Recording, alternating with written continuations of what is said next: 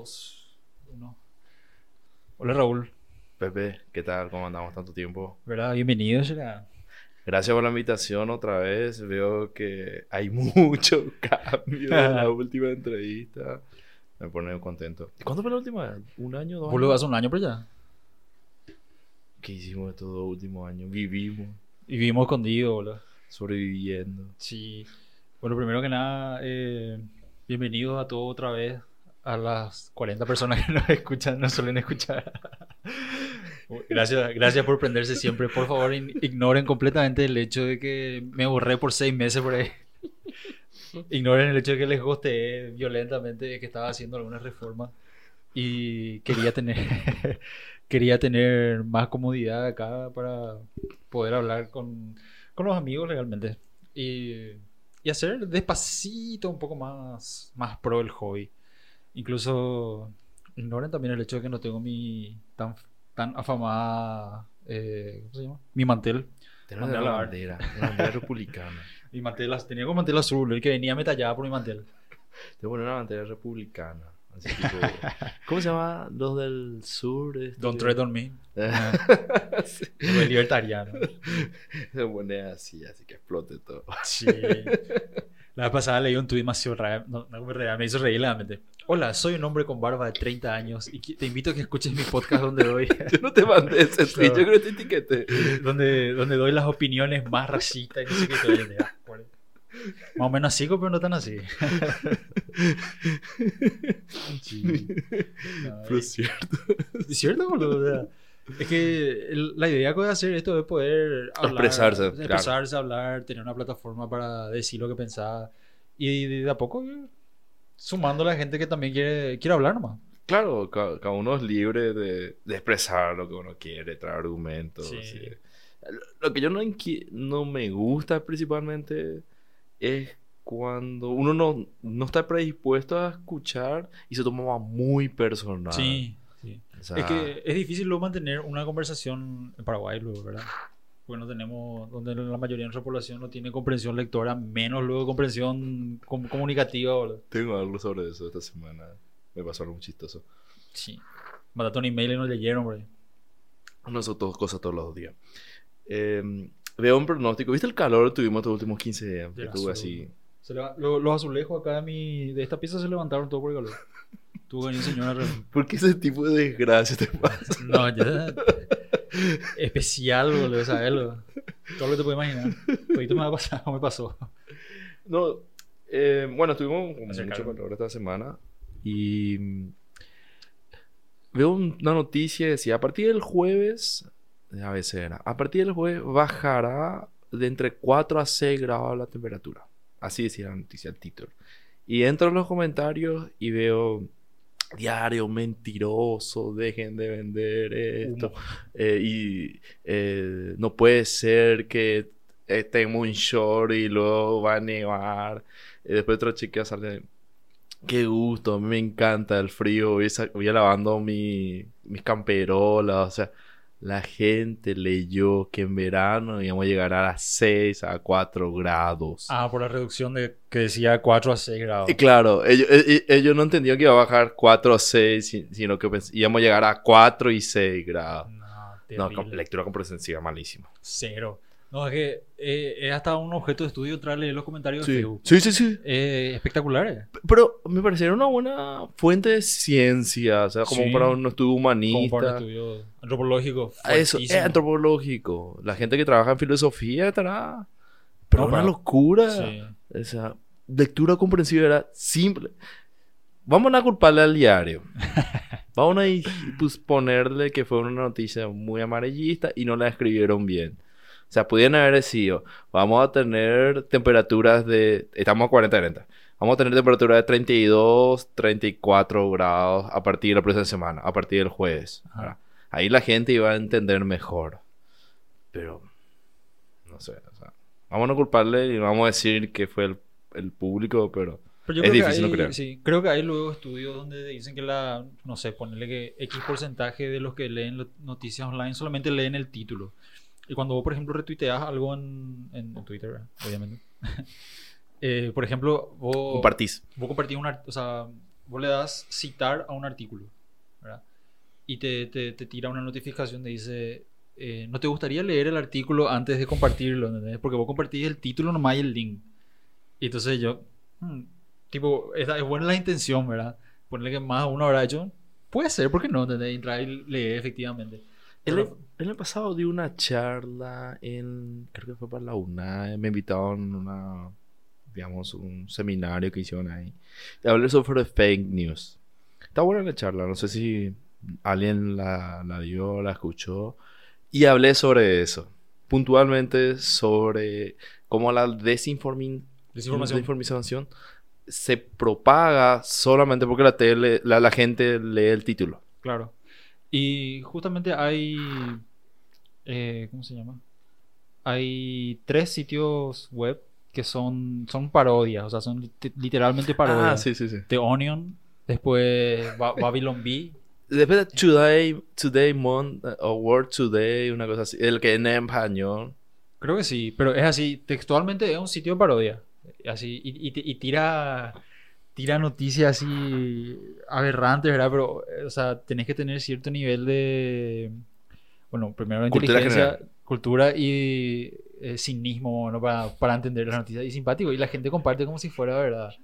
Por ejemplo, cuando, justo el, el podcaster este que vos mencionaste, eh, El este John Joe, Ro- Joe Rogan, el tipo cuando tuvo COVID tomó ivermectina. Tomó ivermectina, pero también, también tomó. Hay un tratamiento que se llama monoclonal antibodies, o sea, anticuerpos monoclonales, no sé qué. Y eso, eso es lo que le dan a, los a los capos, ¿entendés? Le dieron a Trump, le dieron a, a todos los presidentes que, que se infectaron con COVID, con eso se le trató, que es tipo lo más efectivo que hay. Vos te metes ese y. Pero sale caro, me imagino, ¿no? Y sí, un tratamiento de élite. ¿verdad? No está disponible para el. Los Juan Pueblo. mortales como nosotros. Sí. Y, y el tipo se metió eso también. O sea, se trató con todo lo que había y, y dos días le duró su, su COVID, ¿verdad? Y pero tomó ivermectina. Y, y todo el mundo le empezó a bajar la caña, ¿verdad? Que tomaba eh, horse dewormer, le dicen, eh, a la ivermectina. Eh, antiparasitario de caballo, que no sé qué historia, ¿verdad? ¿Cómo es? Y- Horse, Horse dewormer. horse dewormer. Sí. Wow, qué loco. Que, y sí, O sea, te quita los ca- gusanos. caballo, de- lombrices de caballo. No, no, no. Eh, dewormer es. eh, sería quitarte lo- los- los Ah, ya, gusanos. ya, ya, ya. Y- Dewormer. dewormer. Ah, ya, ya. Y le decían que tomaba eso, ¿verdad? Y, vos sabés que todo- todas las noticias así de, de Onion y eso empezaron a sacar. Eh, yo, Joe Rogan, eh, ¿cómo se dice? Apoya el consumo de dos litros de agua por día, ¿verdad? Era la noticia, ¿verdad? Y Joe Rogan, eh, como pel- peligroso extremista de derecha, insinúa que tomar eh, enfriante de baterías es sano, no sé qué entendés. Y así, Enfriante, va. Sí, cierto, cierto. radiadores, o sea, líquido no. Ahí está, líquido radiador era. eh, Y- y está bien. peligroso, peligroso extremista de derecha insinúa que tomar líquido de radiadores eh, ayuda al cuerpo, no sé qué. Entonces, ¿cómo, cómo las noticias, o sea, realmente lle- llegaron a tener un poder demasiado grande, en el cual, cómo, cuál, o sea, cuál es el frame en el cual ponen una noticia hace, hace cambiar demasiado la, Sí. eh, la opinión pública. Ujú. Por ejemplo, ¿quién es alguien, verdad? Digamos Marito, eh, que personalmente le odio. Que, que pero le a usar nomás de ejemplo porque es una persona pública, ¿verdad? Supongamos que mañana Marito cura el cáncer. Ujú. Marito así se tropezó y encontró la cura del cáncer, ¿verdad? Y se publica la cura del cáncer y que yo te digo, la noticia, ¿sabes cuál va a ser? Eh, presidente de Paraguay deja sin trabajo a oncólogos.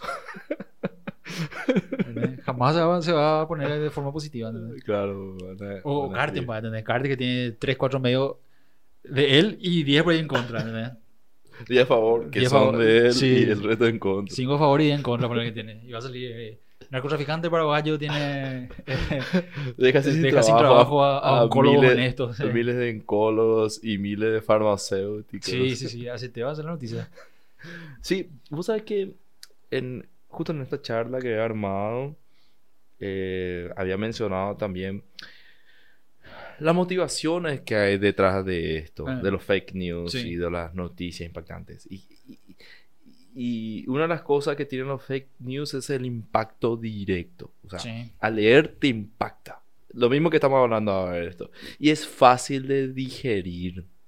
Claro, no tenés que, no tenés que leer un, un texto largo. ¿entendés? Claro, vos es fácil de entender. Es más, vos podés leer el, el, párrafo introductorio de la noticia del abstract y vas a entender todito. Es fácil, no hace tener contexto, no hace, hace falta tener cultura general, no hace falta tener Sí. nada. No, pero yo leí que. Y así está. Sí, El título. sí, el, el- el- el título. O, eh, o mucha gente lee el artículo, está perfecto, eh, perfectamente está escrito, hasta tendría cosas increíblemente, pero te hacen creerla, ¿verdad? Y sus referencias son, o no tienen, o se, o referencia, por ejemplo, A, referencia a B, y vos te vas a B, B está referenciando a A. Peer reviewed study sería. ¿entendés? Así mismo. Sí, no, peer no. Así mismo. Eso no, en, en- creo que es, Revisado por tus pares. sí. Pero eh, en el acrónimo, ¿no? Peer RP, una cosa así. Eh, pero eh, sí. Y, y es un problema porque no, no tiene una, una solución simple. O sea, pues, cae mucho la educación de la gente. ¿Qué Pero hay que definir otra vez qué educación. Hoy en día vivimos en un mundo de desinformación, ya por la pandemia o lo que sea. ¿Quiénes son los que más están, tipo, peleando o hablando, discutiendo? Son gente de alta educación, gente de, de Europa. eh, entonces, definamos otra vez qué es educación. Para mí que re- realmente un nivel alto de educación no siempre te da sentido común. Entonces, eso es una gran diferencia, ¿verdad? Y después tenés, tenés otra vez cómo, cómo definir inteligencia. Porque ya te habrás cruzado obviamente con gente que tiene dos, tres títulos, pero son suma cero. Siete ¿verdad? títulos, ocho. Son terribles, boludo. A mí, a mí me pasó, boludo. O sea, yo, yo tuve un compañero de trabajo me acuerdo que tenía tres títulos universitarios, pero Posta. posta, posta, tres títulos universitarios y seguía estudiando. Y el tipo era, boludo, no conectaba dos neuronas. man. O sea, ponerle que, ponerle que era un tipo con mucha. Capacidad de retención. No, no, no. Disciplina para Ah. sentarse a estudiar. Ponerle que era un tipo disciplinado para estudiar, pero a la hora de- del sentido común era cero, boludo. Y ahora, por ejemplo, eh, vemos que en los países altamente educados son los cuales más resistencia están colocando a lo que es, por ejemplo, el tema de las vacunas. Sí. Alemania, Austria, Holanda. En, en Austria hubo una manifestación con 200.000 personas en la calle Sí. prote- protestando las, las medidas restrictorias y ¿Qué las una- vacunas. Pero es una locura. Yo me vacuné. Sí, Todas las vacunas, no sé ni cuántas dosis. Pero también estoy en contra de ese tipo de medidas. claro. No, no me parece justo y... Sí. Y ahora está habiendo una semi-revolución en Canadá. ¿Sabes qué, qué te sorprende que uno no escucha nada de eso? No, no. ¿Dónde le- Yo no vi ningún- en ningún diario. ¿Sabes sabe dónde yo me entero? Escuchando podcast. Eh, para, hacerte una idea, para, para que te dar una idea. Yo ayer estaba escuchando un podcast de una mina que es cazadora, eh, no es cazadora, pes- pescadora con arpón. Y, la mina justamente era de Canadá. Y el tipo el que le estaba entrevistando, eh, che, en Quilombo, en Canadá, ahora le dice, ¿verdad? Sí, sí, los camioneros están manifestando, así que... Y ahí yo tipo, ¿qué onda, nene? Boludo, 50.000 camioneros agarraron y están haciendo manifestación por las medidas de restricción. Y puta, un terrible quilombo, ahí no escuchan nada. Después, en Alemania, que creo que un millón de personas más o menos se juntaron a, a protestar. Y en Austria, que Austria creo que tuvo las medidas más dra- Severa. dracónicas, vamos a decirle, para tipo, si vos no estabas vacunado, vos tenías cierta hora al día nomás para irte a... Qué locura. Sí, una locura, boludo. Qué locura. Sí. Y ca- destacar que yo también estoy vacunado, o sea... Es más, yo gasté una mini fortuna para ir a vacunarme porque tenía miedo que no llegue nunca acá. Te o sea. pasaste paseando, Pepe. La te- Y sí, sacaste- boludo, sacaste pero- 300 millones de fotos. A robar. Y sí, pero, pero el, Deja de quejarte. Te está diciendo como si fuera un esfuerzo. y fue como pues. Cinco días me fui, boludo. Yo- ¿Y cuándo te vacunaste? ¿Llegaste al aeropuerto y te vacunaste? no, llegué al aeropuerto, estaba cerrado. Me fui a la mañana siguiente, me fui a vacunar. Ah, ya podías haber vuelto ya. ¿Viste? Y sí, Pero pasaron cosas. pasaron cosas y me quedé cinco días. Pero, pero o sea, mi, mi intención fue ir a vacunarme cuando acá no. Simpático fue, porque acá no había ni, ni chance de que llegue la vacuna. No, No, había no. nada. Ni una noticia, ¿verdad? Yo me fui a vacunarme por miedo, la gente, porque cuando a mí me agarró, me agarró medio ahí. Sí, me acuerdo que tuviste el zumbido y todo. Sí, no, hasta ahora Ah, no, eso. hasta ahora. Hijo, Sí. Pero me desarra me hizo. Y entonces yo dije, bueno, a mí me agarra otra vez y me lleva, es así. y nosotros como me amo con... Al negro y otra vez la Sí. lleva. El primero que se muere el negro de la película. Sí, boludo, el, el bien negro de la película era. Es que, es que cuando esa primera noche que me agarró así los síntomas, yo, yo te juro me fui a visitar a San Pedro, boludo. Me fui, me fui con San Pedro, tomamos unos mates ahí, después sabes que no, son muy morochos amigos, andate otra vez. No puedo entrar todavía. y me mandó, ¿verdad? Y, Todavía no tenemos le- leyes antirracistas acá. Sí. Y después me, me dio miedo legalmente, boludo. Dije, no, no puedo pasar otra vez por eso. vos te aplicaste la Johnson allá. Allá me la Johnson, sí. Y, acá te aplicaste el refuerzo. Sí, acá me apliqué el refuerzo la... Pfizer. Pfizer, sí, me puse una Pfizer. Tipo, ya, ya. No, vamos a aplicarnos. Va, el- yo creo que a mediados de año vamos a meter en el cuarto boost. Yo, sí, yo me, me apliqué en noviembre, creo, el, el refuerzo, así que ya por marzo, por ahí consideraría otra vez si es que se va a la mierda. Eso también fue en parte porque ya no pude más hacer más episodios, ¿verdad? Porque creo que lo último que hice fue en julio por ahí. Y más o menos mayo, junio estaba en el pico de... ¿Así te acordás? Sí, desastre, estaba, estaba Yo me, iba- yo, mal. me, yo me iba a unos, unos hospitales allá en Asunción, llevaba comida, los sábados solía hacer. Pero una locura. Nah, feísimo estaba, boludo. Y la gente, la gente tenía miedo, ¿verdad? De, de venir. Y yo también a veces tenía un poco miedo de... Es que te, te metían luego miedo, boludo, por todos lados. Entonces, Pero estaba feo. Me acuerdo que llegué a hablar con gente que decía, sí, se murió mi mamá, mi papá, y ahora estoy acá. Yo tuve, estuve internado, ahora mi hermana está sí, enferma. así. y, eh, y estaba en la carpa de esa que está ahí. Era una, no sé, era una cosa, situación tan... Triste, ¿verdad, boludo? Ya no era des- desesperante. Viste que, seguro que habrás leído de estos fenómenos después de la Segunda Guerra Mundial y después de cualquier guerra, que la gente no tiene más sensibilidad. Como que se rindió. O sea, sali- ah, por ejemplo, había una pelea de bar y se molían 3-4, eso, porque ya no había como un... Ah, ¿Cómo se llamaba eso? vos Como sabés, que- vos sabés que no. Lo que, lo que vos te estás refiriendo seguramente el estrés postraumático.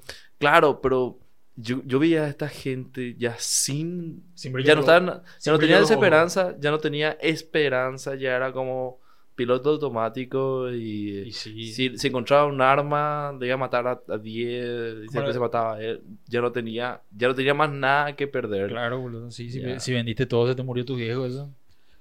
¿Cómo era el mensaje? Decía carry on en Londres. Keep Carry calm, on, keep calm, go- and carry keep on. going, carry Sí. on. Sí, no, Sí. no sé, fue una situación muy heavy.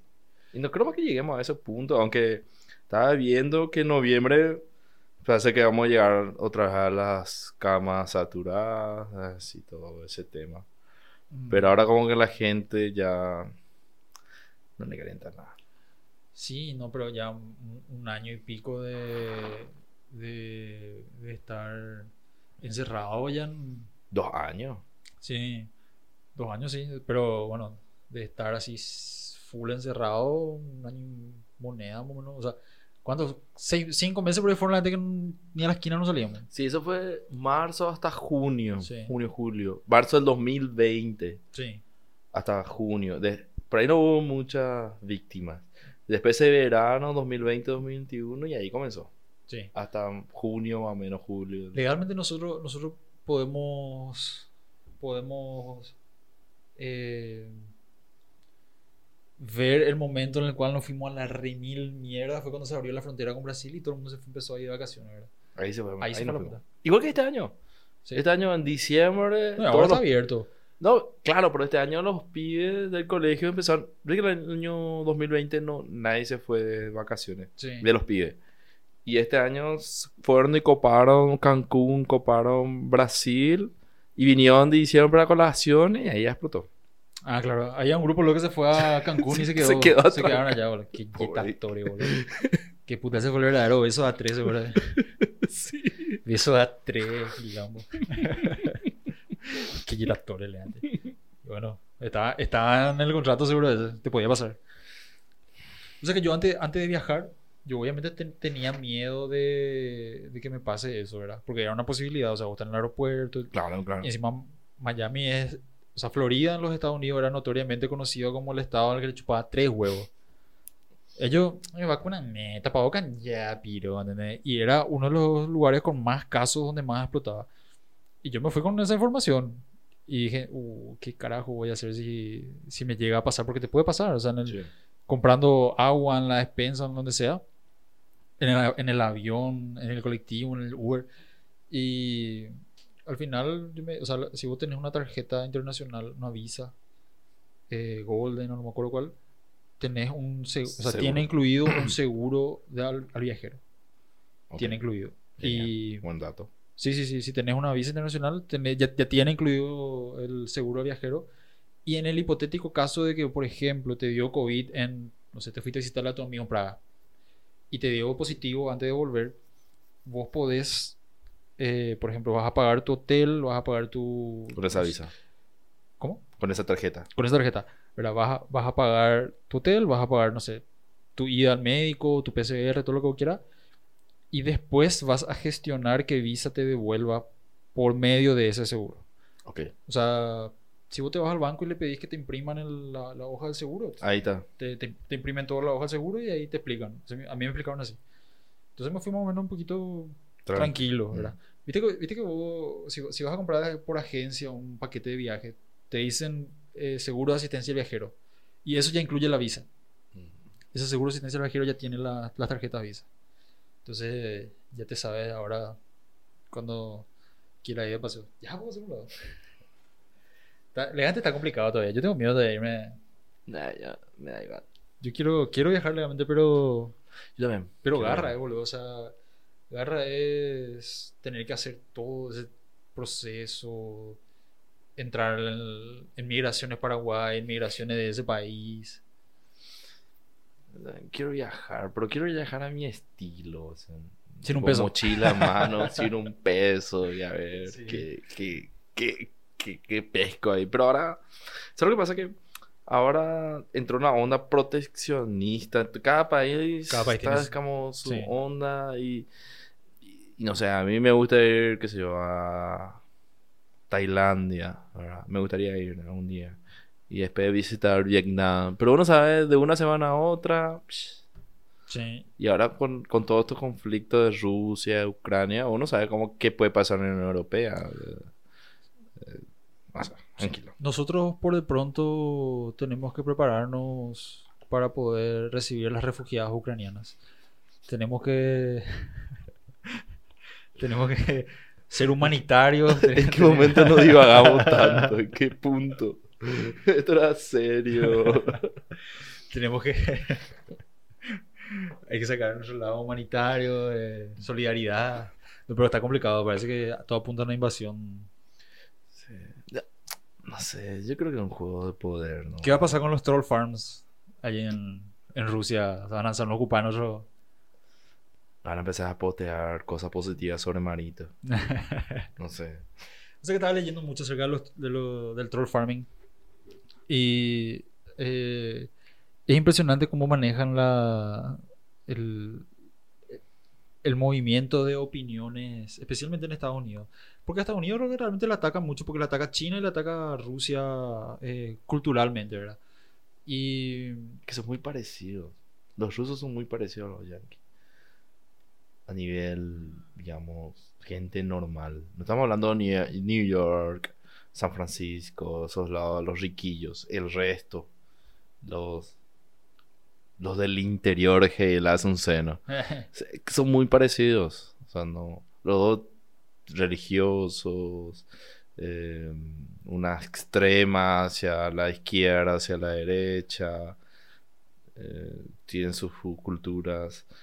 eh, piensan más o menos similar. Ellos creen en un ser poderoso tipo Trump, tipo eh, Putin, que le va a sacar de la situación, ¿verdad? Y por eso yo creo que se atacan mutuamente. Yo no creo que, esta- que Estados Unidos deje pasar esto sin tomar represalias. Sí. Lo que te iba a decir, que había, había leído que un, uno de los tres grupos más grandes de Facebook en... en- ¿Alguien en- usa Facebook todavía? Sí, en, bueno, lo- lo- los, boomers. Yo también uso Marketplace, Ah, Marketplace, sí. pega. Y bueno, había, había Tenía leído que crear una red social tipo Marketplace. O sea, eBay. Face... Ya sé, pero entrar al Facebook y en vez de ver todas las fotos de mis tías y esa gente que yo ni, ni conozco, entrar al Marketplace. Nomás entrar y te dedicas a eso. Funciona, funciona bastante bien. Para Y- comprar cosas y vender. Sí, bueno, lo que sí que uno de los tres grupos más grandes de Facebook eh, de, de cristianos en Estados Unidos, Sí, me duele como algo malo. sí, era, eran, estaban así, lleva- o sea, eran administrados por trolls en Rusia. Y, o sea, no directamente en Rusia, están en Latvia, no sé qué, o sea, Mm. pero eran rusos. Y, tipo, organizaban, imagínate, ellos, ellos hacían, organizaban así juntadas o reuniones, eso de- desde Latvia, así, no sé, en Kentucky, es así, re- Era muy, muy loco, ¿verdad? Y así funcionó. Sí. Eh, O si no, ¿sabes cuál también uno escuché, por ejemplo? Eh, estos trolls, o sea, estas granjas de trolls, eh, manejaban dos grupos diferentes. Por ejemplo, eh, Antifa y los patriotas, los Proud Boys, no sé qué. eran. ¿cómo- ¿Pero cómo Antifa? Tipo, Antifa de la izquierda. Antifa a la izquierda, sí. Pero así, re, Re de izquierda, izquierda sí. y Patriot, eh, tipo, bien Donald Trump, ¿no? Así bien de la derecha. Y sí, o sea, eh, pasa que lo- lo- los yankees, por ejemplo, defienden mucho el tema de su primera y segunda enmienda, el tema de la libertad de expresión y la tenencia de armas. Esas son tipo la base de la, funda- o sea, la fundación de los Estados Unidos, más o menos. Ok. Y los de la izquierda, muy izquierda, quieren revocar ambos, o sea, la libre expresión y la tenencia de armas. Y los, los que se llaman así mismo patriotas, ¿verdad? Eh, Ah, de- Patriots. defi- defienden esa- esas enmiendas y- a toda costa. Y, bueno, y organ- organizaron un rally, tipo, no sé. De auto. o- No, no, no, ra- rally le dicen ellos a las reuniones, al- a las protestas. Rally. Rally, sí, eso le dicen a, la- a las protestas. Entonces organizaron un rally de los de, de Antifa, ponerle que sobre Mallorquín Ujú. y eh, un, un rally de, de los patriotas ¿verdad? sobre Mallorquín y entonces 14 de 14 de mayo. mayo. ¿entendés? Entonces uno estaba acá y se encontraron y se quilombo hermano, ¿verdad? Obviamente. Y todo, y todo eso fue organizado de un tipo de Coreí que estaba allá en Latvia, no sé qué. Entonces, Pero, pero ahí está. A eso quería llegar. Esos son los objetivos. claro, eh, O sea, hoy en día, no sé, yo no vivo en Estados Unidos, pero la gente se va a preocupar más de esos problemas, vamos a decir, insípidos, de leyes contra aborto, eh, antivacuna, eh, qué sé yo, problemas así. Que le- problemas serios, que, que Rusia le está metiendo un bombazo a Ucrania, que el petróleo está por las nubes, eh, de que la contaminación, o sea, la gente como que se, se saturó mucho de eso que realmente no importa y vamos a pelear por esto que... Sí, yo veo, yo veo que es más tipo, no tienen problemas de verdad para lidiar. Entonces se crean, se crean sus, sus problemas estúpidos. Pero sí, o sea, eh, es en serio, o sea, si, si vos te ves Ucrania, vamos por ejemplo Ucrania. U- Ucrania en algún momento fue granero de Europa, ¿verdad? Y seguramente tiene gente rica todavía que, Mucho que se mueve, se mueve ahí, ¿verdad? Pero es un país saqueado, un país con mucha corrupción, es un país hecho mierda. eh, la gente corre, o sea, todo, todo el mundo, o sea, en Europa los ucranianos son tipo los refugiados venezolanos, hombre. Y están por todos lados. Y ellos sí tienen verdaderos problemas, o sea, ellos sí te, te desplazó de tu casa una tropa que vino a instalar misiles en tu patio, ¿entendés? Porque era justo cerca de la frontera y quedaba bien la ubicación, entonces, Y tu población habla medio ruso y hay unos cuantos... Están los pro Rusia, los, los pro, los pro independencia. Claro, y hay unos cuantos ahí que tienen contacto con el gobierno ruso y empezaron a crear estas situaciones de desinformación, situaciones en que se peleaba. Sí. Entonces, empezaron a llenar de, de desinformación. Esta gente, no, nosotros no somos ucranianos, somos pro-rusos. Somos pro-rusos, sí, y así. Y, y, estas son las situaciones que se crean con la desinformación. Sí. Estos son los objetivos reales. Claro, claro. Porque mucha gente se pregunta, ¿por qué ellos hacen esto? Sí. Y es esto. Estas son las, el por qué. Ganan espacio político, ganan... La conquista geográfica me parece ridículo, pero conquista económica, esos son la- el objetivo. Por eso Rusia gasta mucho dinero en esto. Pero... El China también. Sí, no, pero la conquista geográfica es algo real y todavía presente. China, Ru- Rusia anexó Crimea hace cinco años, o sea, Sí. tipo, eh, Crimea Y- y li- Chi- liter- literalmente era de, de Ucrania y bueno, China creo que tiene como una onda 200 puertos alrededor de África, una cosa así, que tipo le, le prestan dinero al gobierno, si ellos no, no pagan, ellos se quedan con la infraestructura. Sí, eh, China lo que hace se llama un neocolonialismo. Eh, muy loco, es realmente es muy, muy loco. Yo, Sí. yo por eso estoy totalmente en contra de la, de la avenida, o sea, de tener lazos con China. Totalmente en contra de lo, porque por, por darte un ejemplo lo- con los países africanos, ellos te dicen, bueno, ¿sabes qué? Yo te voy a construir un railroad desde Timbuktu hasta, no sé, hasta X lugar, ¿verdad? Del Congo Norte al Congo Sur te voy a construir un, un- una vía ferroviaria donde vas a poder mandar todos tus minerales preciosos, tus cargas, todo lo que quieras. Te voy a prestar 10 billones de dólares. Te construyo todo. Y ¿sabes qué es lo más simpático? No se construye con mano de obra local. Se van los chinos a construir. O sea, se van los obreros chinos, crean las... Se la- quedan por ahí. las casitas ahora trabajan todos los ingenieros chinos todito, pero todo, en container les traen, boludo. En vienen así los O sea, ellos son capaces. Sí, sí. Ellos son capaces. Y No, no, se quedan ahí tipo campamento dos tres años, construyen todo y son una mierda. Ya, se- y ya, y ya se quedan ellos, ¿no? Tres, No, cuatro años. van, se No van. creo que bueno, se van a quedar, se mezclan, ya empiezan a agarrar más espacio político. Ponerle, sí, probable que alguno de otros se quede, ¿verdad? Pero eh, ellos te construyen todo y es un, o sea, te dan un crédito que ellos saben que vos no, No, podés pagar. ahí, ahí quería ver, Sí. ahí quería ir. Sí, ahí ellos quería saben que vos no podés ni en la puta vida pagar 10 billones de dólares. Por eso no hace fa- falta irte tan lejos. Políticamente en Paraguay eso está in- instruido. Ahora mismo tenemos un caso sonado en la fiscalía con los DAER y literalmente ellos se movían así. Claro, sí, pero, pero a nivel internacional, pues ya es- O sea, yo te doy un, un crédito de 10 billones y tu capacidad de pago es un billón a 10 años, ¿entendés? Y no, no puedes pagar, boludo. Entonces, ¿qué hacen ellos? Como obviamente te vas a atrasar en los pagos, ¿sabes qué? Ese puerto y esa, esa vía ferroviaria que yo te construí, y es literalmente terri- territorio chino. Sí, sí. Es territorio Una chino. onda Guantánamo en Cuba. Sí, es territorio chino, entonces vos para ingresar ahí te necesitas tipo hacer aduana por ahí. Sí. Y, y de esa forma tomaron, por ejemplo, yo sé que tienen en, en Grecia, en Turquía, tienen puertos con banderas chinas. Tenía un compañero francés en, en Taiwán que me, me contó así la peli, me contó de que él solía ir a hacer trámites a un puerto chino que está en, en Grecia. Y es tipo, la- cuando vos vas llegando ya en la calle ya, tiene, ya ves todo banderas chinas así al- alrededor y tipo ya, ya entras en Ya mar- territorio chino. Marcaban presencia. Sí, sí, sí. Ya entras a territorio chino y tenés que, tipo, según reglas chinas, tenés que manejarte ahí. Y eso pasa en. En África más que nada. Los países africanos lo que más les rentaron. Claro, porque me imagino que tienen políticos corruptos que Claro. reciben ahí Sí. un pro bono, esto, lo otro, y Venezuela, Venezuela lo mismo. O sea, toda la plata que China le prestó a Venezuela le está, cobrando con... le está cobrando con petróleo. Sí, con petróleo. Y petróleo de China y de Irán creo que llevan. En. llevan en barcaza como el loco, boludo. No, muy loco. Lo que, lo que está haciendo China es increíble. Pero esto surgió...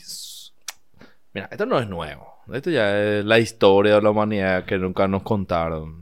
Eh, Tipo los ingleses con la guerra del opio. sí, eh, los ingleses, los españoles. eh, esto es el famoso, le, le daban espejitos y peinetas a los indígenas por, y le enseñaban la religión por el oro y la plata. Eh, siempre ha sucedido. Y, yo creo que es el mayor pecado que tienen los países de de no puedo tomar una decisión porque yo en mi historia también lo hice. Y por eso, tipo, eh, cuando alguien quiere proponer una movida de, de, bueno, vamos a sancionar a China. Ah, bueno, sancionamos a Inglaterra que hizo esto o por ahí sigue haciendo en ciertas colonias. ¿verdad? Y entonces la comunidad internacional es súper lenta en tomar decisiones. Pero sí, es que- y, con, y con que reforzadas ese tipo de cosas, ¿no? con la ONU, con la OTAN, con... Porque el, quilo- el quilombo este de, de- de Rusia es ahora porque Ucrania quiere ser parte de la OTAN. Sí, Por eso Sí, más. así. Eso- tema. simple. Simple. Simple. Bueno, pero también porque van a colocar misiles más cerca de Moscú. Y bueno, y ahora, ahora, esta situación hace que Finlandia, Su- eh, Suecia, todos estos países reconsideren su opción de unirse a OTAN también. Sí. Entonces, la solución es militarizarnos otra vez. Ya estuvimos en esto en el pasado y no salió bien. O sea, Pero, ¿Cómo se- creo que la gente no aprende de sus errores? Y... Nueva época, nuevos personajes, nuevo arco. Pero la historia es la misma. Y sí. Por ejemplo, bueno, Eu- Europa prácticamente no tiene, mili- no, no tiene milicia muchos países, qué sé yo. Seguramente tiene Francia, Italia, España debe tener. Después, eh, Alemania no tiene. Alemania, a Alemania le protege a los Estados Unidos. Alemania tiene militares estadounidenses en su... Yo creo que tienen, están baneados todavía de crear... ¿Ya? Sí. Deben, deben tener infantería. ¿Alguna fuerza sí, sí. especial? O tipo Japón para No, no, no emergencia. tienen. Japón no tiene tampoco. Pero Japón tiene un pequeño ejército y para emergencias naturales y cosas así. No, pero esos son, son no, no es ejército bélico, esos son seguramente Mm. voluntarios. No, no es un ejército, pero no, no es bélico, sino que es un ejército para catástrofes naturales. Sí. Obviamente, creo yo que le cambiaban la carátula nomás. O sea, Ah. son militares, militares, pero le dicen, no, nosotros estamos para catástrofes eh, es naturales. ¿verdad? Y si y Alemania, por ejemplo, yo sé que no tiene. Rusia, obviamente tiene. Después. Y, ah, Claro, o sea, ellos, ellos le- supuestamente le pagan a Estados Unidos por la, por la defensa. Y para no mantener también un, una milicia, porque eso no es nada barato. O sea, los soldados tienen que pagarle, no es que se van así por amor a la camiseta. Sí, sí, sí, yo por mi patria, no. No existe. Y tu hijo tiene que comer. No, bro. Estaba leyendo, 150 mil tropas metieron los rusos la al lado- frontera. en la frontera. Sí. No, vamos a hacer ejercicio con 150 militar. mil tropas. Es una locura. Tipo China cerca de Taiwán. Sí, ellos siempre hacen. aviones, sí. Ellos mandan los aviones. Sí. Eh, todos los días parece que violan el espacio Violan el taiwanés. espacio taiwanés. Sí, desastre, en cualquier momento van a invadir. Pero Taiwán está, está preparado y Estados Unidos también está por ahí cerca. Tienen Sí, Estados Unidos lo tienen sus portaaviones. portaaviones, todo está ahí cerca nomás. Pero eso, increíblemente, eso va a influir negativamente o positivamente en Paraguay. Sí, no, O el, sea, coletazo. el shockwave nos llega de alguna u otra Sí. forma. O sea, tenemos que saber en dónde vamos a estar en, en la ola. Sí. La- cuando hubo la recesión, ¿te acuerdas? En 2018. 2008, 2009 fue lo 2008, último, sí. Todo el mundo colapsó y acá empezamos, justo subió Lugo, una cosa así, empezamos con las reformas, un coletazo positivo a- hacia Paraguay. Y no sé, no sé empezamos cómo a nos gastar ayudaría mucho. Porque, bueno, si, si hay algún tipo de. de. ¿Cómo se dice? Si hay algún tipo de. eh, de recesión, afectaría los precios de soja, los precios de flete. Claro. sí. Pero puede ser su- que... Sube el combustible. No, no tendrás el quilombo ese con Kazajstán, no sé qué. Sí, ellos le quieren echar al presidente. una Sí, creo así. que tienen, creo que un dictador, más o menos, Eh. el presidente, y, subi- y subieron Anda los precios, subieron los precios de combustible y se reveló el país. Primero se fueron por los precios, bajaron los precios, tiraron un bono y ahí se fueron, no, vamos a explotar todo. Sí, Se vean todos. algo así pasó. Y yo, así. yo también, tuve un problema con- también tuvieron el mismo problema con China. Ese problema que le dieron plata, eh, llenaron de edificios la capital, pero la misma cosa, no, pu- no pueden pagar, China se queda, o sea, la misma situación. ¿Llegaste a escuchar al- el escándalo ese Evergrande? Evergrande. Sí, ese es en China. En China que es Siete- la... Creo que las construcciones de Evergreen, o sea, ellos lo que hacen, según yo leí, que los chinos no pueden comprar residencias, los chinos mortales. No pueden comprar una casa. Entonces ellos la alquilan al gobierno. Y el que construye esta casa es, es Evergreen. Y todos estos alquileres representan el 7% del PIB de China. O sea, una- Sí, y... Hay mucho. Pero, pero, o sea, hay muchas... vos- si vos te pones a mirar en YouTube, eso ves miles de, de ciudades y edificios fantasmas. O sea... eh, Eso fue lo primero que me llamó la atención cuando estuve por China. Creo que te había comentado eso, que vos entras a la ciudad y hay así ciudades vacías, de edificios edificios que se vacíos. están construyendo. Sí. Bueno, y, y todo eso, esos Evergrande son- eran, eran eh, constructoras de estas ciudades que no se habitan. ¿Y bueno, por qué? O sea, ¿por qué no se habitan? O sea, ¿Están preparados para algo? No sé. o sea, hay ni deficiencia de, de Que habitacional. son muy caros. Y sí, La difícil igualdad. No sé. no sé. ¿Será que vamos a resolver ese problema? Bueno, pero nos sentimos el coletazo de ese, por ejemplo. No. Supuestamente ese iba a hacer tambalear todo el sistema financiero mundial. No. Pero Lo que- aunque lo que sí- los precios del, del combustible están muy altos, pero eso por otra cosa. Creo que por el tema que ellos se organizaban ya otra vez y subieron los precios. Sí. O sea, todos estos árabes. Y sí. Vos sabés que lo que sí nos está afectando es la inflación que tiene Estados Unidos ahora. Tipo, el 60% de todo el dinero impreso en la historia de los Estados Unidos se imprimió el año pasado, en el 2021. Yo leí sobre eso, pero no entendí. Viste que ellos, ellos por, por el tema de la pandemia, sacaron unas ayudas, Humanitario. o sea, ayuda a la población, básicamente, para que no se vayan a trabajar. No tenía. Ah, claro, no había liquidez, imprimieron Sí. los billetes y perdieron liquidez. Entonces, tipo, se le pagaba a la gente 750 dólares por cada dos semanas, creo, para que vos te quedes en tu casa. Y la gente, tipo, aprovechó el book y empezó a quedarse nomás, ya no se iban a trabajar. Hubo un big labor shortage Pero 1500 dólares al mes es muy poco. Y dependiendo de dónde vivas. Y Y era 750 dólares en efectivo. sí, O no, le- o sea, en cheque bueno. Le daban cheque, pero se iban a cobrar en el banco y recuperaban. Sí, y claro, sí. y ahí se quedaban sin liquidez y tenían que imprimir. Y sí. Y bueno, lo que sí que causó una inflación de no sé cuánto, creo que 7% por ahí, ya es bastante. Es mucho para los Estados Unidos, mucho. O sea, si vos tenés una inflación Bueno. anual de 4.2, 4.1, mete un 7% de inflación en un año, mucho. Y ahí, ese, ese coletazo sí nos agarra a nosotros. Sí. Porque influye el, influyen lo- los dólares que llegan. El dólar está a 7000 guaraníes, está al- altísimo. Altísimo. No hay sojero que nos salve ahora inyectando dólar al No. sistema. No, no, no, demasiado alto. Y va a estar alto todo el año. Va, a su- va a subir, va a seguir subiendo. Quilombo, o sea. No sé cómo vamos a, a lidiar con eso. con el- con- si es que sube el combustible, lo ya veo que. 600 guaraníes no sí. Una todo locura. va a subir, boludo. Todo. El pan, la cerveza. No voy a venir más a encarnación. Fuiste. Que lloren las chi.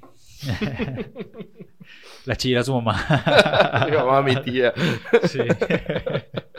No, eh, está muy caro. da- no sé, va a ser un kilo.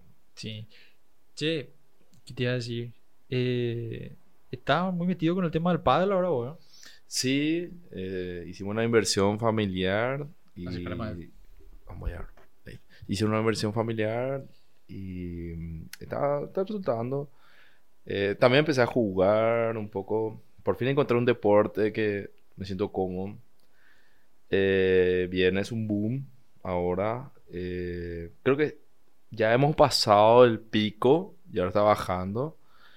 Eh, al menos en Asunción. Ya veo eh, gente que está vendiendo canchas que se hicieron en, lugares malos. Eh, porque en Asunción lo que pasó fue que... eh, loco. Empezaron a alquilar terrenos y empezaron a hacer canchas en los terrenos alquilados. Y hay muchas canchas que funcionaron y muchas que no. Que se hicieron en lugares muy lejanos, cerca del aeropuerto, lugares donde no se fan la gente. Y ya, y ya empiezan a rematar las canchas y el contrato. O sea, tipo, cada cancha sale entre 115 millones y 125 millones. Así. Eh, canchas abiertas. O sea. Y entonces había un lugar, tenía tres canchas y te vendían a mitad, te están vendiendo a mitad del precio Ah, o al 40% porque quieren recuperar y te quedas ojo con el contrato, de, porque ellos hacen contrato de 10 años Ya. ya, ya. y, y todo tema. Eh, vamos a ver cómo queda. La, hay dos federaciones, pero tal vez haya más. Dos que yo conozco, que es la Perparpa y la FED de acá. Ajá. Y, y toman decisiones y creo que, no sé, voy a decir una estupidez, pero creo que son autónomos, cada uno toma su propia decisión. Eh, y ahora, por ejemplo, tomaron una decisión de que en los torneos ya no haber zona. O para los participantes en un torneo vos pagás. Por ejemplo, la Fer Parpa, eh, vos te vas a un torneo y sale caro, 300 mil por pareja, cosas así. Y antes había lo que se llamaba zona. Vos te vas sí o sí jugar al menos dos partidos. Y, y ahora he cambiado en eso y va a ser la eliminación directa. Entonces vos te vas a perder, chao. Che. Y claro, pero hay gente que... Ok, está la gente de Asunción, pero hay gente que se va de Villarrica, o gente que se va de Encarnación, hay gente que viene de más lejos, tiene que viajar 500 kilómetros, irse a Asunción, pagar la inscripción, y por lo menos se quiere divertir. Y claro. Ahora, no somos profesionales, somos amateurs. ¿no? amateur. O sea, Pero acá yo veo que hay torneo cada dos por tres. Sí, pero ac- acá se maneja de forma distinta. Acá todavía está el concepto de zona. eh, no sé, acá es distinto en Encarnación. Pero lleva, lleva mucha gente realmente. Yo veo, Sí. que, yo veo que hay mucha gente. Es más, yo mismo me fui a... Cuando los perros se organizaron y cada lunes nos íbamos a jugar en lo de London. Y... Eh, En EDT. Sí. Pegó, le No, no era gusto. EDT, era set. set. set. Sí. Le daba gusto. Yo me, me divertí. Obviamente era muy maleta, ¿verdad? Me carreaba como el loco. ¿Qui- ¿Quién era? Bueno, la mochila de Yo era Chelo. mochila de chelo. como el loco me carreaba chelo, ¿verdad? Chelo juega muy bien. No sé qué te creo que está quinta o cuarta. Pero juega súper bien. Yo también era su mochila. Hasta que un día ya no fui su mochila. Y le ganamos a, a todito. Hasta que le, ayuda, le ayudaste un poco. No, la, la ayudé bastante. Sí. Después ya no quería que juegue con Chelo. Sí. Chelo siempre, la, siempre el soporte de los que comienzan. el pivote. Sí, con chelo. con legal- Legalmente yo me divertí, daba, daba gusto, interesante. O sea, realmente es un deporte medio de elite porque la, la indumentaria, las paletas y demás es, Sí, es caro. es caro, carito. Y es- Yo creo que el que quiere comenzar en ese deporte, la primera cosa que tiene que invertir es en el calzado. Lo primero. calzado. Sí, porque ropa deportiva más que uno tiene. Vos que haces crossfit, no sé si estás haciendo lo que sea. Tenés ropa para deportiva. Pero el calzado es clave. Porque te hace evitar las lesiones. Si vos te den un calzado que no corresponde, te hace rebalar mucho y puede ser que te lesiones feo. Te tire el aductor, eh, la rodilla, eh, no sé, la no, no- no sé, otra cosa. Pero te, te regalas mucho Todas cosas. de todo. Y comenzar con eso. Además, un calzado es súper cómodo como el calzado de tenis, no tiene nada. Puedo usar para caminar, o sea, yo uso para caminar, eh, súper, no me duele nada. Eh, pero yo creo que comenzar por ahí. Después, y sale como, no sé, 600, 700 mil, depende de la calidad. Y, y bueno, luego ve para invertir en la paleta. ¿Cuánto sale una paleta más o menos? Y de 700 ya tenés. A la verga, pues yo estaba fisura que quería comprar una paleta, ya estaba, ya miré en eBay, ya Hay- miré de en 300, Marketplace, 400. Sí, Eh, y usada puedes comprar de, de ese precio. ya, ya estaba. mm, Puedes comprar una usada que los perros andan vendiendo. Una usada que sale un millón y medio. Puedes comprar 500 mil. Y tu nivel de juego va a ser. A medida que va alzando de paleta, tu nivel de juego mejora. O sea, una vez que le pegas bien y empezás a cambiar la paleta, vas a ver que evolucionas. Ahora es mi momento de tengo que cambiar paleta, pero es enero 1084. Pay eh, to win, pienso, sí. Por favor, doy comida. Eh, ahora, deme comida, yo programo. Así ese nivel estamos. ¿Vos, vos seguís siempre en, en. ¿Cómo se llama? En tu- En el Mythic. En el Mythic. Sí, Sí. sí, siempre. Eh, estoy trabajando en el CERT, en el Centro de Respuestas de Incidentes. Y estamos haciendo un bastante lindo trabajo y tenemos bastante esperanza para este 2022. Eh, y tuvimos, estas semanas tuvimos muchísimo trabajo. Me tocaron tres análisis y, y tengo un análisis más para la próxima semana. Sí, saturado hasta... Llegué el viernes, llegué Nos revimos, ¿verdad? Sí, o sea, llegué el viernes. Mi, mi jefa me dice, Raúl, ¿me puedes terminar el informe para el viernes? Le miro, le digo, que era jueves, de tarde, 7 de la tarde, todavía seguía en la oficina. Y me, le digo, le digo, mañana no voy a terminar el informe. Porque mañana va a suceder otra cosa que va a hacer que no pueda terminar el informe. Pero ya mandamos un informe preliminar para que tomen acciones rápidas. O sea, por un correo le dije qué pasó y cómo mitigar ya. Pero el informe bien técnico todavía no, no ¿Esos lo son terminé. sobre ataques a páginas del gobierno o, o qué? Página de gobierno, entes privados que nos piden colaboración. Entonces, nosotros, mucha gente lo que pasa en los soportes, en el equipo de soporte, equipo técnico, a ellos les preocupa volver a activar nomás el... Levantar el- la página. Levantar la página. En este caso fue una página que fue hackeada, cambiaron el, el, el mensaje, o sea, cambiaron la página principal. Y el equipo de soporte lo que hizo fue culpar que el- el- la contraseña era muy débil, o sea, era fácil de minar. La contraseña era contraseña 1, 2, 3. Posiblemente. No sé, la gente no, no tengo idea. Cambiaron eso y arreglaron la página y con eso fue su informe de que eh, se mitigó. Gracias a Dios, ellos descargaron los logs del día del ataque. Ah, entonces, digamos, la, la responsable no, no, no se sintió confidente con el reporte de, de este equipo y nos contactó a través de otro ente. Y dijeron, che, ¿usted puede ver? Sí, mándame los logs de ese día, den acceso. Y de entrada veo que ha- literalmente hackearon el servidor y tenía un miner dentro. Y dije, ah, no, De minería. Sí, minería. Le hackearon el sitio y tenía un miner. Y yo dije, ah, no, acá, ya está, terminó el problema. Y mi jefe dice, sí, encontraste otro problema, pero no era el problema que nos reportaron. Te. Y por suerte, ella ya venía avanzada en esa parte y trabajamos juntos y encontramos el problema verdadero, que fue nada que ver con lo que dijo el equipo de soporte. Eh, y le mandamos, che, mira, tenés dos problemas, este, este, la forma de mitigar es este, este, hacelo ya. Ah, Y le mandé un informe preliminar.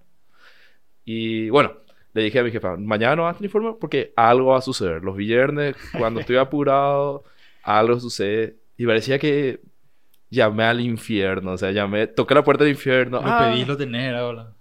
Dune, me voy tarde a la oficina, tipo a las 8, y me escribe y jefa, pasa esto. Yo armé una operación, contacté con 60, 40 páginas, o sea, con el equipo contactamos a 40 sitios web paraguayos y eh, con una citación de unas licencias, ¿viste? HTTPS. Ujú. Eh, hay una empresa que vende estas licencias. En realidad no vende, sino que son gratis. Duran 90 días. Se llama LepScript. Eh, básicamente ellos te crean SSL y con eso tenés el protocolo HTTPS. Entonces, tu página, el tráfico de esa página va encriptado. Creo que hablé en, en un idioma... Yo entiendo. ¿Y por qué manejaba una página? O sea, no te sigo, pero. Bueno, el punto es que estos certificados son gratuitos y son muy comunes hoy en día. Pero hubo un rango de páginas que se generaban desde el 20 de noviembre hasta este año, del año pasado, hasta enero, no sé qué año, que se generaron mal porque hubo un error de la empresa. Eh, alguien descubrió, dijeron, bueno, esto está mal, está mal generado, vamos a revocar todos estos certificados y, y nada, y le vamos a avisar que, que generen de vuelta certificado. Y bueno, entonces básicamente, de un día para otro, s- 40 sitios paraguayos dejaron de funcionar. Vos Chao. entrabas y te parecían fero advertencia, eh, el certificado es inválido, esta página es maliciosa y mensajes así, ¿verdad? Hot Meals in your area. Algo así. ¿verdad? Entonces, contactamos con los administradores, le dijimos lo que tiene que hacer, que no se asuste, normal. Bueno, pero eso consume tiempo. Entonces, obviamente, el informe no se terminó. Buñi. Hablamos lunes. Pero parece mentira. Hace cuando hay días que estoy bien, tranquilo, puedo... O sea, uno de mis roles que, que me autoimpuse es evolucionar. O sea, no puedo, no puedo estar toda mi vida haciendo tarea operativa. O sea, tenemos que ir evolucionando como institución. Y, y parece mentira cuando hay días que estoy yendo bien y hay días así que, semanas así que, Completando un Excel, ¿verdad? sí, me paso haciendo Sí. cosas, pero... Hola, soy Raúl Benítez. Soy ingeniero informático especialista en seguridad. Control A, control B, control C, eh, control X. achicar, sacar, pegar. poner, fra- eh, poner un marco. Sí, entonces... Agregar función suma. Todo eso decir. Sí, bro, Trabajo ingeniero. el, el- el trabajo operativo te consume muchísimo. Consumo mucho tiempo, sí. Y no te da tiempo de pensar cuál es el siguiente paso. Yo hay veces que me pasan los muchachos, bueno, vamos a probar esta herramienta, vamos a probar esta metodología. No puedo, no tengo tiempo. Sí. Entonces, ¿en qué momento vamos a hacer el siguiente paso? ¿En qué momento vamos a hacer la evolución? Tipo, tipo el meme ese, eh, mi jefe pidiéndome que, que pase un PDF a Excel y él ganando tres veces más que yo. Bueno, cosas así. eh, y bueno, y son oportunidades que te consumen mucho tiempo. Entonces, eh, hacer el trabajo operativo, eh, pero alguien tiene que hacerlo. Y, y formar la gente que haga este trabajo técnico también es un trabajo. Sí, Y, y es algo que yo me puse como objetivo. eh, el hacer como distribuir las tareas, ceder, ¿verdad? Y eso tiene un proceso. Cuando yo comencé a hacer esto, ya en el 2000, cuando me volví informático full time, 2012, eh, tuve gente que me, me entrenó a garrotear, pero me entrenó. sí. Y, y me toca, con los analistas me toca hacer así. Me aguanta mi mal humor, nos aguantamos ahí, pero aprenden. ¿no? Sí. No hay, ahí no hay didáctica, no hay eso. Seguir esta es- tareita. Sí, pero es rea- realmente es... O sea, si, si tenés un trabajo manual que hacer, o sea, suponete completar una planilla, vos vas pillando tu forma y vas haciendo conforme, o sea, vas haciendo más rápido conforme vas haciendo día a día. Yo cuando me fui a Taiwán, eh, yo seguí trabajando, ¿verdad? Pero ¿qué pasó? A mí me dieron el trabajo operativo, así que nadie no quiere hacer. Así que tenía que comparar número con número, el resultado, poner en una planilla, hacer esto, hacer esto. Y tipo... Te volviste Excel expert. Sí, la primera, las primeras dos semanas era así. Hija de puta, era. tipo, Mira acá, después mira acá, después mira acá otra vez. Y te Después- da el tiempo con tus clases. Sí, yo chino. trabajaba mañana y de noche y de tarde estudiaba. Chino mandarín. Chino mandarín. Ah, ok. Y yo así, yo miraba acá, después miraba acá, después miraba acá, después comparar el resultado. Bien. Mira acá, mira. boludo, después de dos meses era ta, ta, ta, ta, ta, ta, ta, ta, ta. La diferencia así, sin comparar, vos ya, ya sabías cuál tenía diferencia. Entonces, ta, ta, ta, con- conforme vas practicando. Y después te das cuenta, por ejemplo, que con- para trabajar con ese tipo de planilla necesitas dos monitores, incluso tres, uno que está en vertical, eh, tipo tu, tu notebook más dos monitores, uno en vertical, ya tener compartido el coso, inclusive algunos cuatro. Te, te apuesto que si sabía algún lenguaje de programación lo hubiese automatizado más. Claro. Sí, obvio, obvio. Probablemente. Eh, por eso es. Nada que ver lo que iba a decir.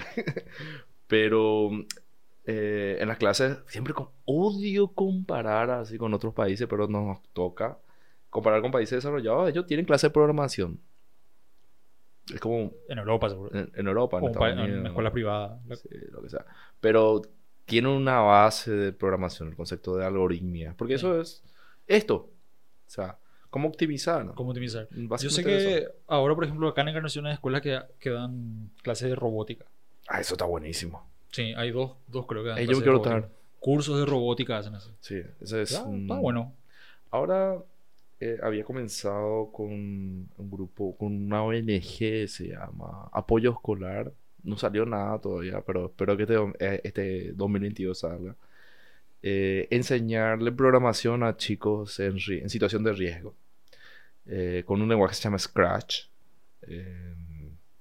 Y es así. Literalmente puedes hacer una aplicación móvil super facha moviendo iconos.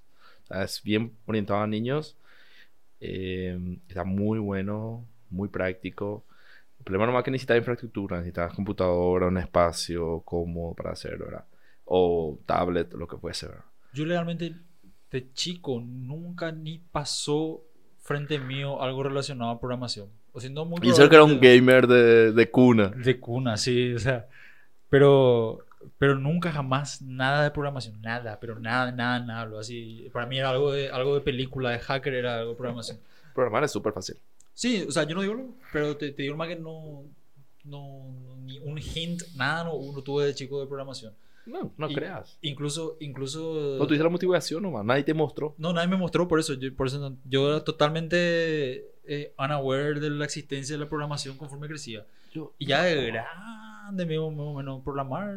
Tipo, y ya empecé a ver así lo- los paneles y esas cosas. Yo creo que la primera experiencia de programación, me acuerdo dónde habrá tenido. No me acuerdo ni quién fue. Creo que fue el ingeniero Jorge Bodanov. No me acuerdo. Eh, que me mostró algo en PHP y no sé, no me acuerdo quién fue. Alguien me mostró. O mi vecino, tenía un vecino que enseñaba, no enseñaba, estudiaba bachiller informático y me mostró algo en Fox Pro. Y ahí creo que fue la primera vez que vi programación. Y me pareció fascinante. Y él ahora de abogado. Hay que ver.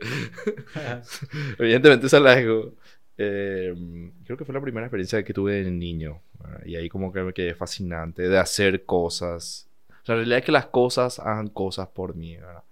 Eh, pero de- depende mucho de la motivación. Depende mucho. Claro, yo, yo te digo, yo mucho tiempo estuve al pedo solamente con mi computadora en casa. O sea, si, sa- si sabía de la existencia de la programación o cómo hacer, capaz que me Iba a cambiar. Iba a cambiar. cambiara, pero realmente ni, ni idea, boludo. Me acuerdo, hija de mil, cuando fue que eh, yo, yo ya tenía computadora en casa, tenía internet. Samu tenía su computadora en casa y nosotros queríamos jugar Age of Empires. Y queríamos instalar una aplicación para, o sea, la aplicación lo Un que hacía... plugin. No, no, no era un plugin. Era una aplicación que hacía que nos, como, o sea, emulaba que nuestras computadoras estaban en LAN. Mm. Sí, creaba una VPN. Sí. Y hacía que... Sí, me acuerdo. Había muchísimo de eso. Sí, había muchas. Y ¿Cómo se llama? no- Había no que usamos acuerdo, mucho. No me acuerdo, me acuerdo, boludo. O sea, queríamos jugar Warcraft. O sea, Dota queríamos jugar, ¿verdad?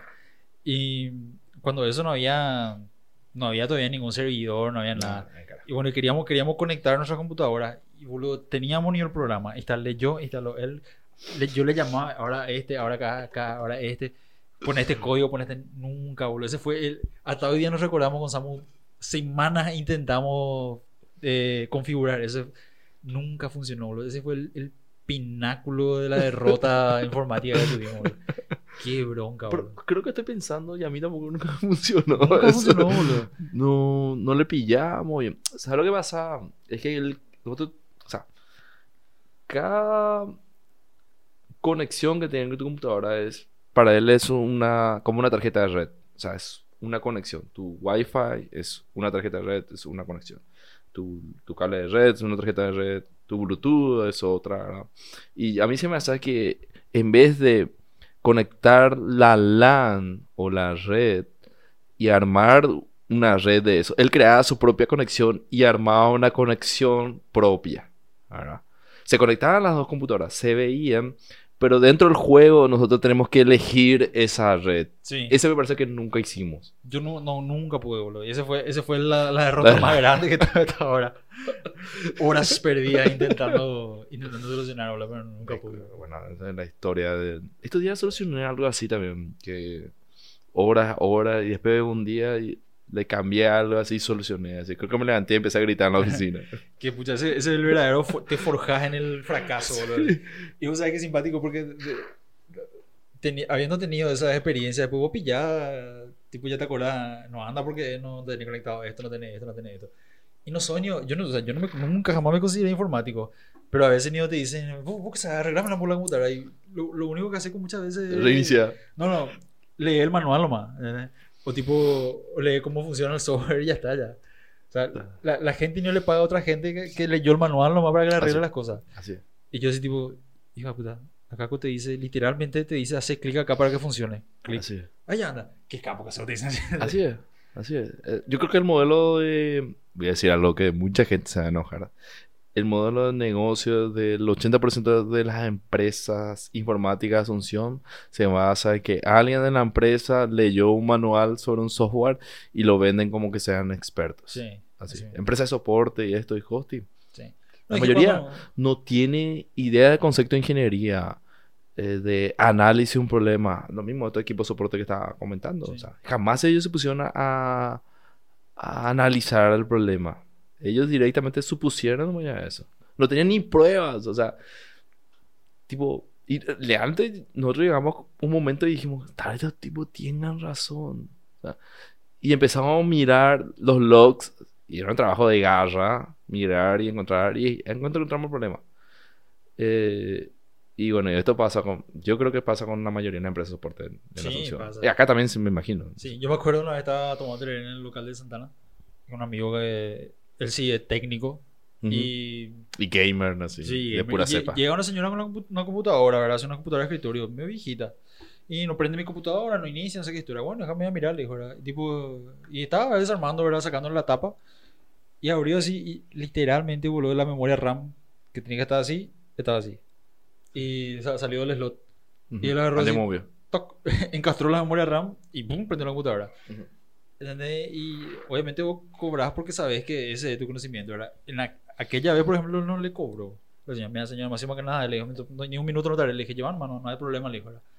Y, y la señora le contó que, el, no sé, ponerle en X otro lugar, le iban a cobrar 100 mil por el, por el servicio. ¿entendés? ¿Y qué es lo que hace? Le, le limpian ahí con un cepillo, colocan la memoria RAM y ya te picaste 100 mil. Sí. Entonces, Ese fue la, la- el modelo de negocio de los técnicos de informática en los 90, finales de los 90, en los 2000, que sobrevendían los servicios y eran literalmente eso. Y Sí. estafaban a la gente. sí, sí. Yo no te digo, cierto, vos sabías que era esa memoria, o sabías lo que era una memoria, pero eh, estás viendo que es, un- es poner así, ¿verdad? Es un problema muy simple, le puedes hacer por como un servicio gratuito. En realidad estás a ganar su confianza y posiblemente te va a tardar mucho trabajo después. Claro, claro. Pasa más por eso. Eh, y mucha gente pasa también por eso. Mucha gente juega con tu computadora o con lo que fuese hasta que le encuentre el problema. Ha pasado, pasado algo fascinante con un... Tenía un problema en el auto con el aire acondicionado. Llevé a Asunción. La gente, los representantes del auto me iban a cobrar 11 millones por repararme el aire acondicionado. puta. Y dije, hablamos... No hace Me fui, a un, calor. me fui a un mecánico medio mengüe ahí. Me solucionó. O sea, a medias. Me cobró tres y media. Tres y media tampoco no es poca plata. Pero no quedó como yo quería. Entonces dije, voy a pasar, justo estaba terminando enero. Dije, voy a dejar que pase todo este verano, voy a andar así. El próximo año, o sea, 2021, en noviembre de 2021, voy a mandar a arreglar bien. Ya, no importa si voy a pagar 11 millones, voy a pagar. Y que me funcione para el verano. Y justo esos días estaba por acá y me voy con hablo, creo que el hermano de Beto, Beto Fariña. Sí, sí, sí. Ah, yo estoy solucionando todo. Y me fui con, hablé con su hermano y me miró el auto, sacó, revisó, no tocó nada. Y me dijo, quiero ser sincero, no sé cuál era el problema. Pero no es un problema simple. Lo que yo voy a hacer es, voy a conectar estos cables y a poner un sensor y voy a usar el auto. Y hasta que pase algo que me indique qué es el problema. Porque yo así no, no voy a... ¿Y cuándo necesitas el auto? Y por lo menos una semana. Le dejé 15 días. 15 días, ese noviembre, ¿verdad? Y literalmente le dije, ¿sabes qué? Quiero que uses este auto como tu auto personal. Poner los cables, medir y encontrar el problema. ¿Puedes creer que, que encontró el problema? Porque por ahí, él me admitió que no sabía. Porque me dijo, esto tienen este problema. Puede ser esto, esto, esto, esto. Y necesito probar. Necesito aprender del auto y necesito probar. Y, y es lo que yo hago para resolver los problemas de mi día a día. Pruebo. Miro, toco, pruebo. Muchas veces quemé cosas. Eh, pero un proceso de aprendizaje y sin problema le pagué lo que me, lo que me pidió, le pagué, quedó impecable. Eh, pero eso es el proceso analítico, es el mindset de solucionar. Y eso es ci- ciberseguridad. Y eso es informática. ¿Verdad? Que mucha gente no quiere entender que ingen- ingeniería no es tener un título de ingeniero No es es reemplazar partes. pensar, tener ese mindset. Y eso pasa en todas las ramas, en la ingeniería civil, en mecánica, electromecánica, X. ¿verdad? Es tener el mindset de solucionar problemas lógicamente, siguiendo la lógica. Porque vos tenés un problema, no sabes cómo se- ese problema llegó, pero... Y vos tenés cierto conocimiento del problema. Entonces, bueno, comencemos con lo que sabemos. Y luego vamos a lo que no sabemos. Y luego vamos a lo mágico, que es donde está la solución. Eh, y mucha gente no tiene. Es el eterno problema que entre los mecánicos también suelen decir. Ah, está, está el que quiere reemplazar partes y está el que quiere arreglar. Sí. Ese siempre. Porque quieren encontrar problema. Hay gente que quiere reemplazar partes Sí, hasta que funciona o menos. ponele- sí, vos te fuiste a la concesionaria. Mira. Long story short, te reemplazamos todo 11 palos. Así, así, Ah. literal. Te vamos a cambiar este, este, este y ya está. Va a funcionar sí o sí. Y era, era un problema. De, me acuerdo que era el termostato que lo que hacía era fundía un componente del compresor. El compresor se vende así entero, no puedes comprar, cambiar. Entonces yo compré un, un componente de compresor usado, pero él me decía, este va a volver a fundir. Entonces era otro el problema que generaba el problema. Y ahí nos dimos cuenta que era una cadena de problemas. Ya. Y, y- y eso, la gente no quiere perder tiempo. Y el, y el tipo ahora perdió tiempo por un auto, encontró el problema, lo solucionó y ya aprendió. Claro, ya sabe cómo solucionar la próxima. En- por ahí conmigo empató, qué sé yo, ganó y por el siguiente que viene va a ganar. Y ese es el proceso. Eso es el mindset. A vos te pagan porque lo que sabes, el tiempo que gastaste en aprender.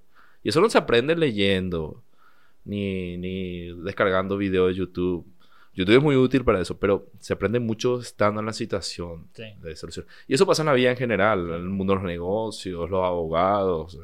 eh, a veces queremos hacer el shortcut y, y acortar camino y ir por la solución más rápida, pero no, no pasa por eso. YouTube University.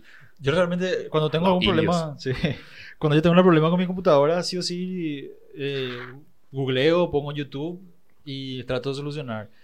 Y me, me, me hiciste reírme ahora porque me imagino como un abogado yo, googlea o en YouTube pone algún tipo de problema jurídico. Hay un, hay un, un indio hablándole.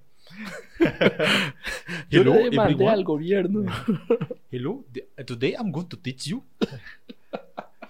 No solo Japón, yo me recibí gracias a ellos. De la No, mí. o sea, ¿cómo yo te tengo que hacer un monumento acá en Encarnación. y- A los hindús sí, Sí, o los gracias. indios. Ellos son indios. Indios. Hindú es la La religión. religión, sí. Los indios. Los indios. Terrible. No, ya estamos hablando más de una hora como siempre. Fast, rápido pasa. Gracias Pepe por el tiempo y por el espacio. Me encanta venir. Me encanta el aire, tenemos aire. Papá, estaba comodidad Y, para y no vino el gato a morder mi tobillo. No, pues ya aprendí, boludo, ya aprendí. Tengo que dejarlo encerrado, tengo que cerrar acá, tengo que pre- prender el aire. O sea, más comodidad para que la gente venga, para pasar bien con los perros. Eso, eso es algo que iba a explicar y me colgué.